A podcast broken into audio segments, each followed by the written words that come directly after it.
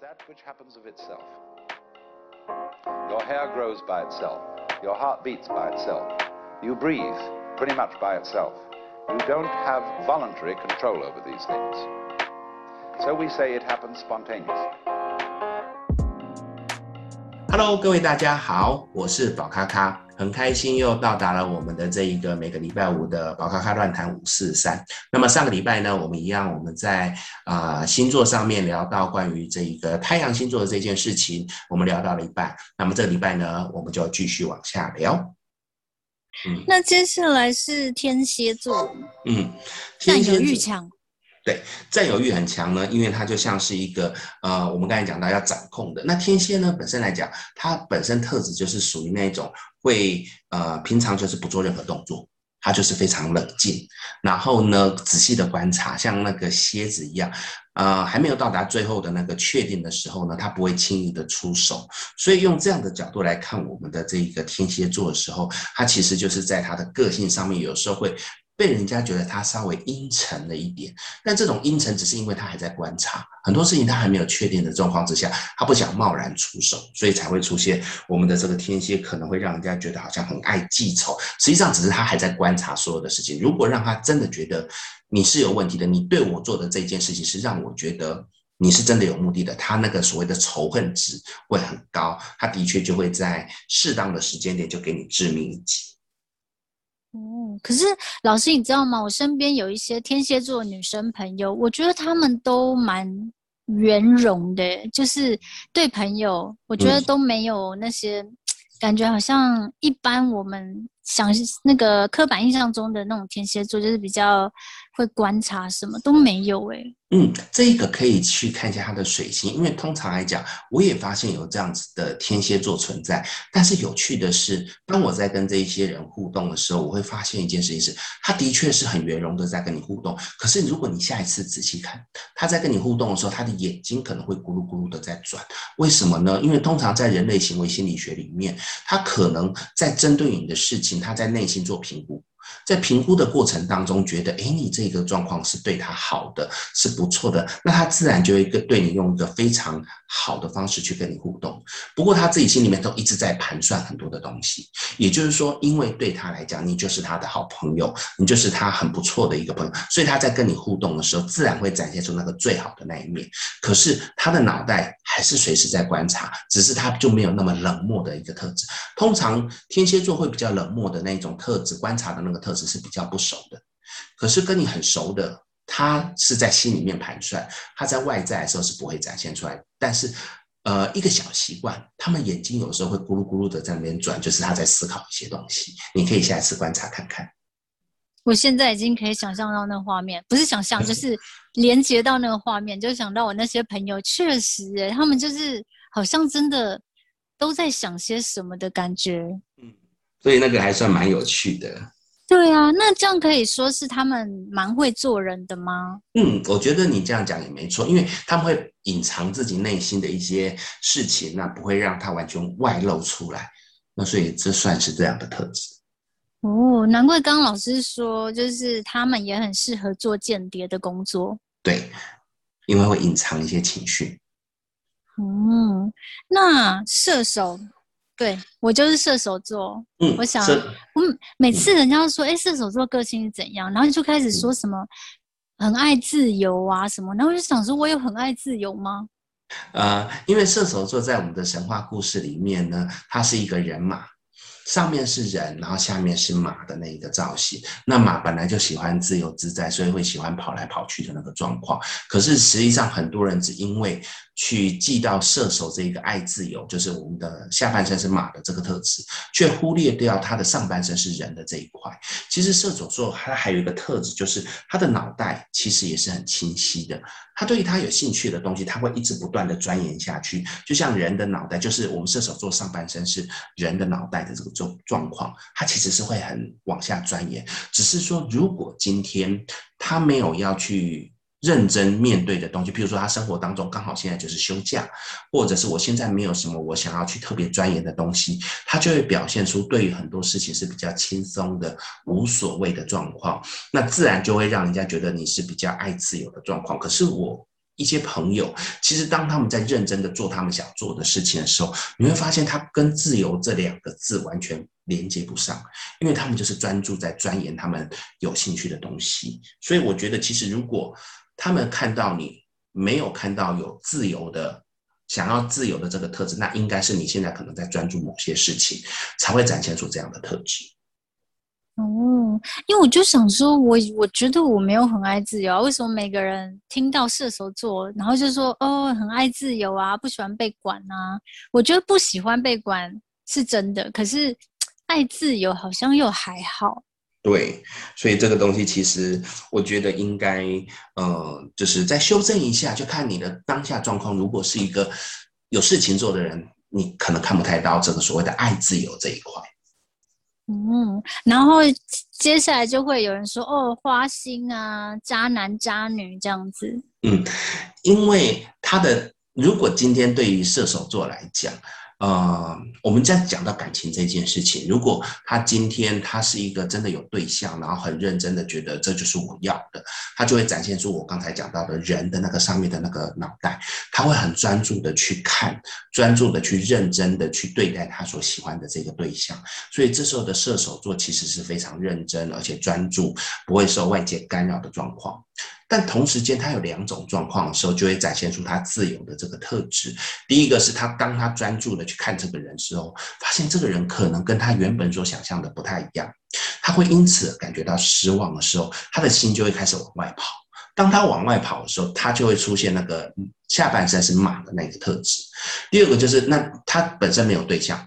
他对于很多事情，他也还没有想要专注的去面对的时候，他就会觉得说：“哈，反正我就是自在自由的去面对我想面对的东西。”他自然在跟人的感情上面就不会那么专注，因为还没有看到他所想要的那个对象的时候，他的脑袋就会呈现放空的状况，所以就很容易让人家觉得射手座是一个比较容易花心的人。全他其实只是因为他重心还没有放上去。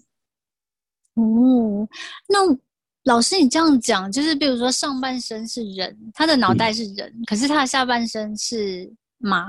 对。那这样讲的话，他们是不是比较容易，就是可以灵肉分离？就是有，比如说，嗯，那个那那种的朋友，就是我可以有炮友的意思。对对对，是不是这样的意思？呃、可是头脑是不爱他的，可是他可以跟他做那件事情，是这样吗？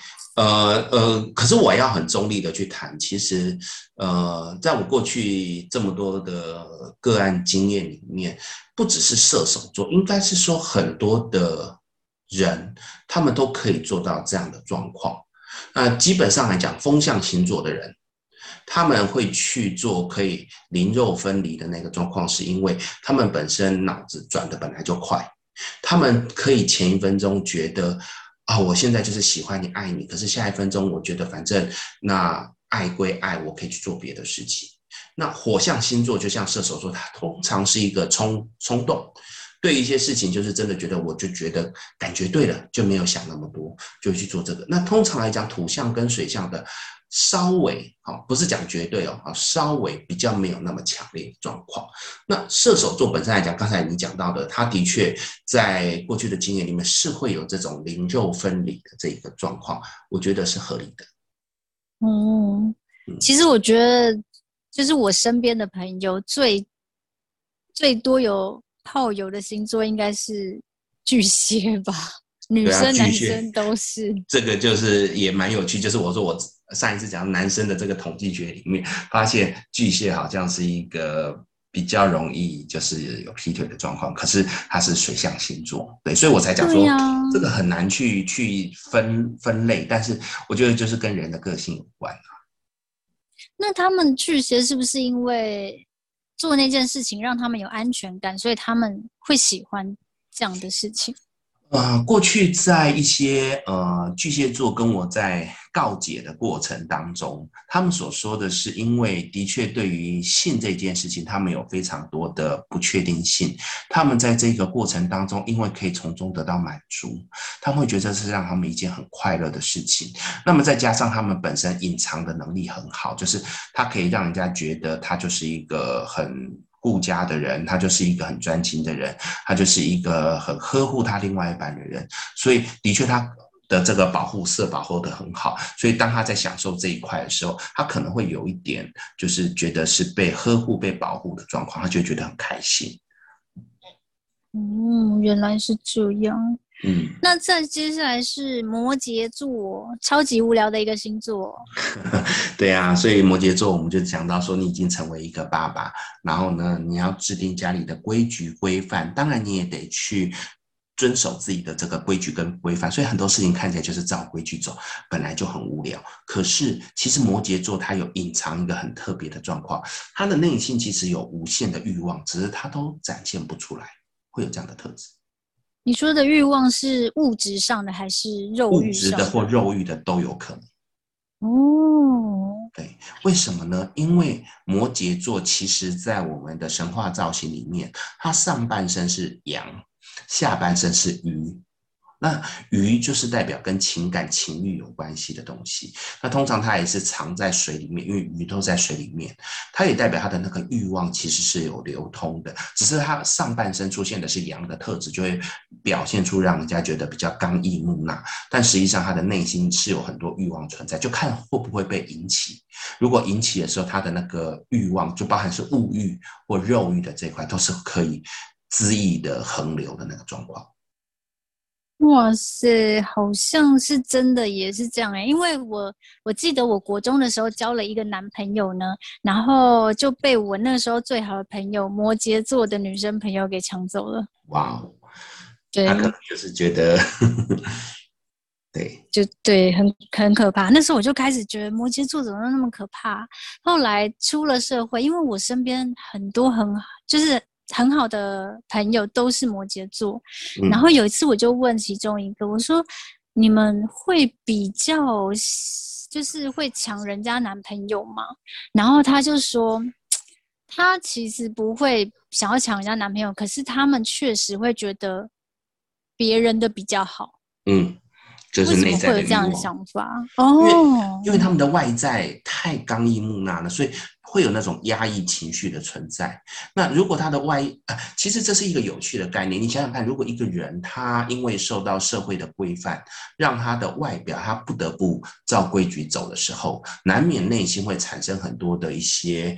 呃，天马行空的欲望，而这些天马行空的欲望，它在表面上面展现不出来，没有办法去表达的时候，那么自然在内在就会开始去寻求一个释放的管道。那当然，如果譬如说，呃，他周遭的朋友。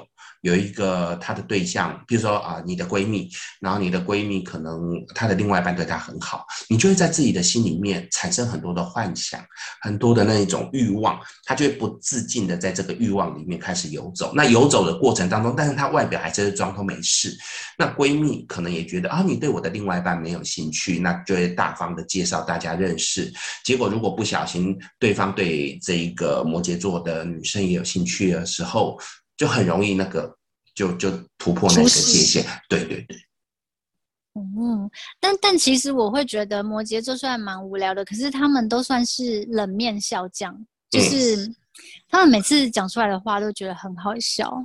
对，因为呢，蛮幽默的，对内在的那一块把它展现出来。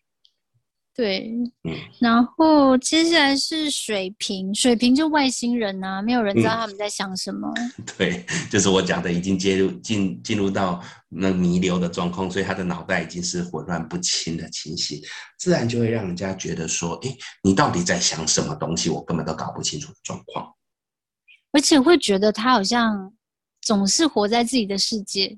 对啊，你就把刚才我讲的那个已经进入到老年人，他们可能有老年痴呆的那个状况，他对于外界事情的那个反应几乎已经不存在的情况，他就只专注于自己的世界里面，就会出现这样的模式。那他跟牡羊座的那种只只会想到自己是有相同的概念吗？呃，应该是说母羊座他是一个很在乎到自己的一个想法，他会希望大家都可以照他的想法去做。可是我们的水瓶座，他在乎自己的想法，他是不管不管别人要干嘛的。所以这两个差异会在这边。嗯，原来如此，可是水瓶座其实。呃，好像也蛮多，蛮多人不喜欢的，就是好像也算是渣男渣女的一类。对啊，因为他只顾自己啊。譬如说，假设我们又在拿到所谓的呃，你的闺蜜，然后你的闺蜜。然后他有对象，那你发现这个对象不错，其实站在水瓶座的角度，我管你是不是我的闺蜜，我根本不会去在乎这一件事情。我觉得这个男人不错，我就是往他的身上扑过去，就会让人家觉得很不舒服。他因为就是活在自己的世界里面，所以有的时候对于所谓的呃，你刚才聊到的渣男渣女这件事情来讲，对他来讲，他一点都不在乎这一块，因为在他的心目中没有这一件事情。哦，所以他们也算是有点反传统的感觉吗？对，因为他的守护行星是天王星，天王星本身来讲就是一个所谓的叛逆不拘、不去被世俗所束缚的那一个行星，所以他的守护行星是这样，就代表水瓶座他就有这样的特质。嗯，可是他们想象力也很丰富，对，就是每次想到创意这一块都会想到水瓶。对，就是我讲的，因为不受世世俗的干扰，我们可能在生活中有很多社会的规范，我们就被绑住了。可能我们在发想创意的时候，我们也是有过去的一些逻辑。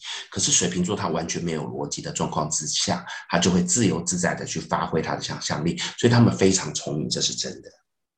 所以是不是很多艺术家也是水瓶座？嗯，我觉得应该是。嗯，我觉得发明家搞不好都是水瓶座。对呀、啊，都有这个特质存在。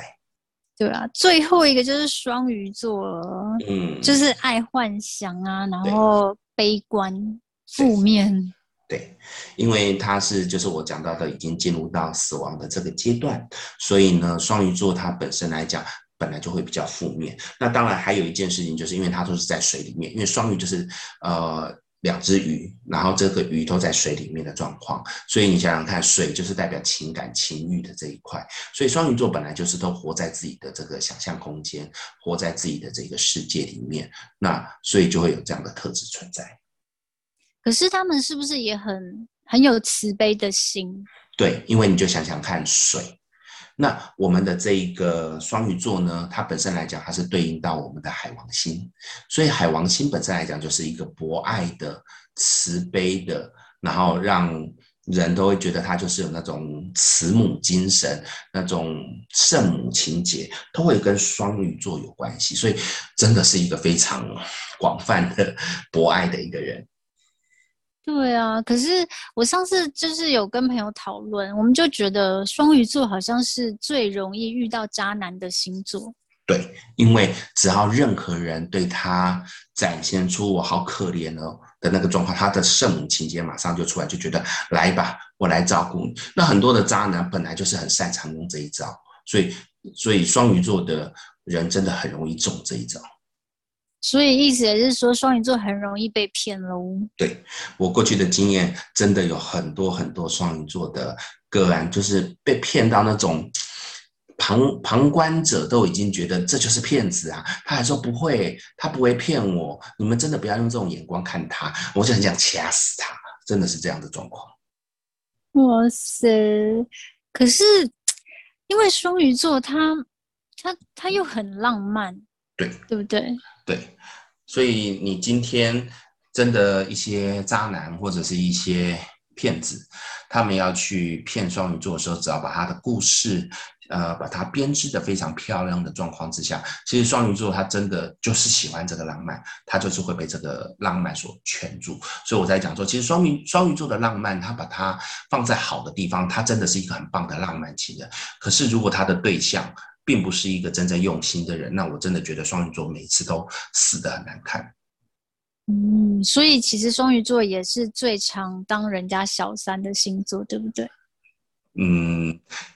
可以这样说，完了，我们又要被那个，对，我们可能又要被人家攻击。我上一次在我的这个粉丝团放出这个巨蟹座，呃，是一个比较容易劈腿的星座的时候，马上有粉丝在下面抗议说他才没有，就觉得说，哎呀，真真是有点尴尬的状况。当然不是说所有人呐，而且还是要看，比如说呃，什么星在哪个星座什么，对，所以大家不要怎么反应这么大。没错没错。老师，那我觉得有一个疑问，比如说，如果他太阳星座是双鱼座，可是他的月亮星座是白羊座，那这么反差，一个只顾自己，一个又这么的顾大家的，那这样子心里会不会很纠纠结啊？什么的？会纠结。那像这种特质，假设我把这两个组合起来，就是你的太阳星座是我们的双鱼，嗯、你的月亮是我们的母羊座，那这个人他就会变成的是，他会努力的去对每个人好，他会努力的去。包容大家，而且呢，他都是属于那一种他觉得可以，他就马上扑上去的那一种状况。也就是说，我们把母羊的内在的这个特质跟双鱼的这个外在的特质组合在一起的时候，你就会看到这个人是，只要他觉得有任何人需要他帮助，就算这个人没有来找他，他也会主动的去找他。就算别人不需要他的帮助，他还会硬要人家给他帮助的那个状况。如果别人说我真的不用，他还嫌人家说。你为什么要嫌弃？就会出现这样的状况，是说有点太热心的状况。对，热心过头了，因为他把这个母羊座的那个冲放进去了。哦，所以就可以看出有这样子的一个特质。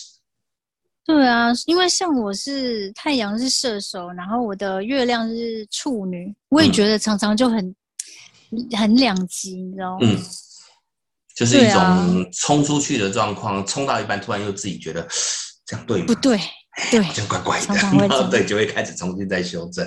人家就觉得，嗯，有一些人会觉得你可能出尔反尔，但实际上不是，你只是一时太冲动，然后你后来再思考一些事情。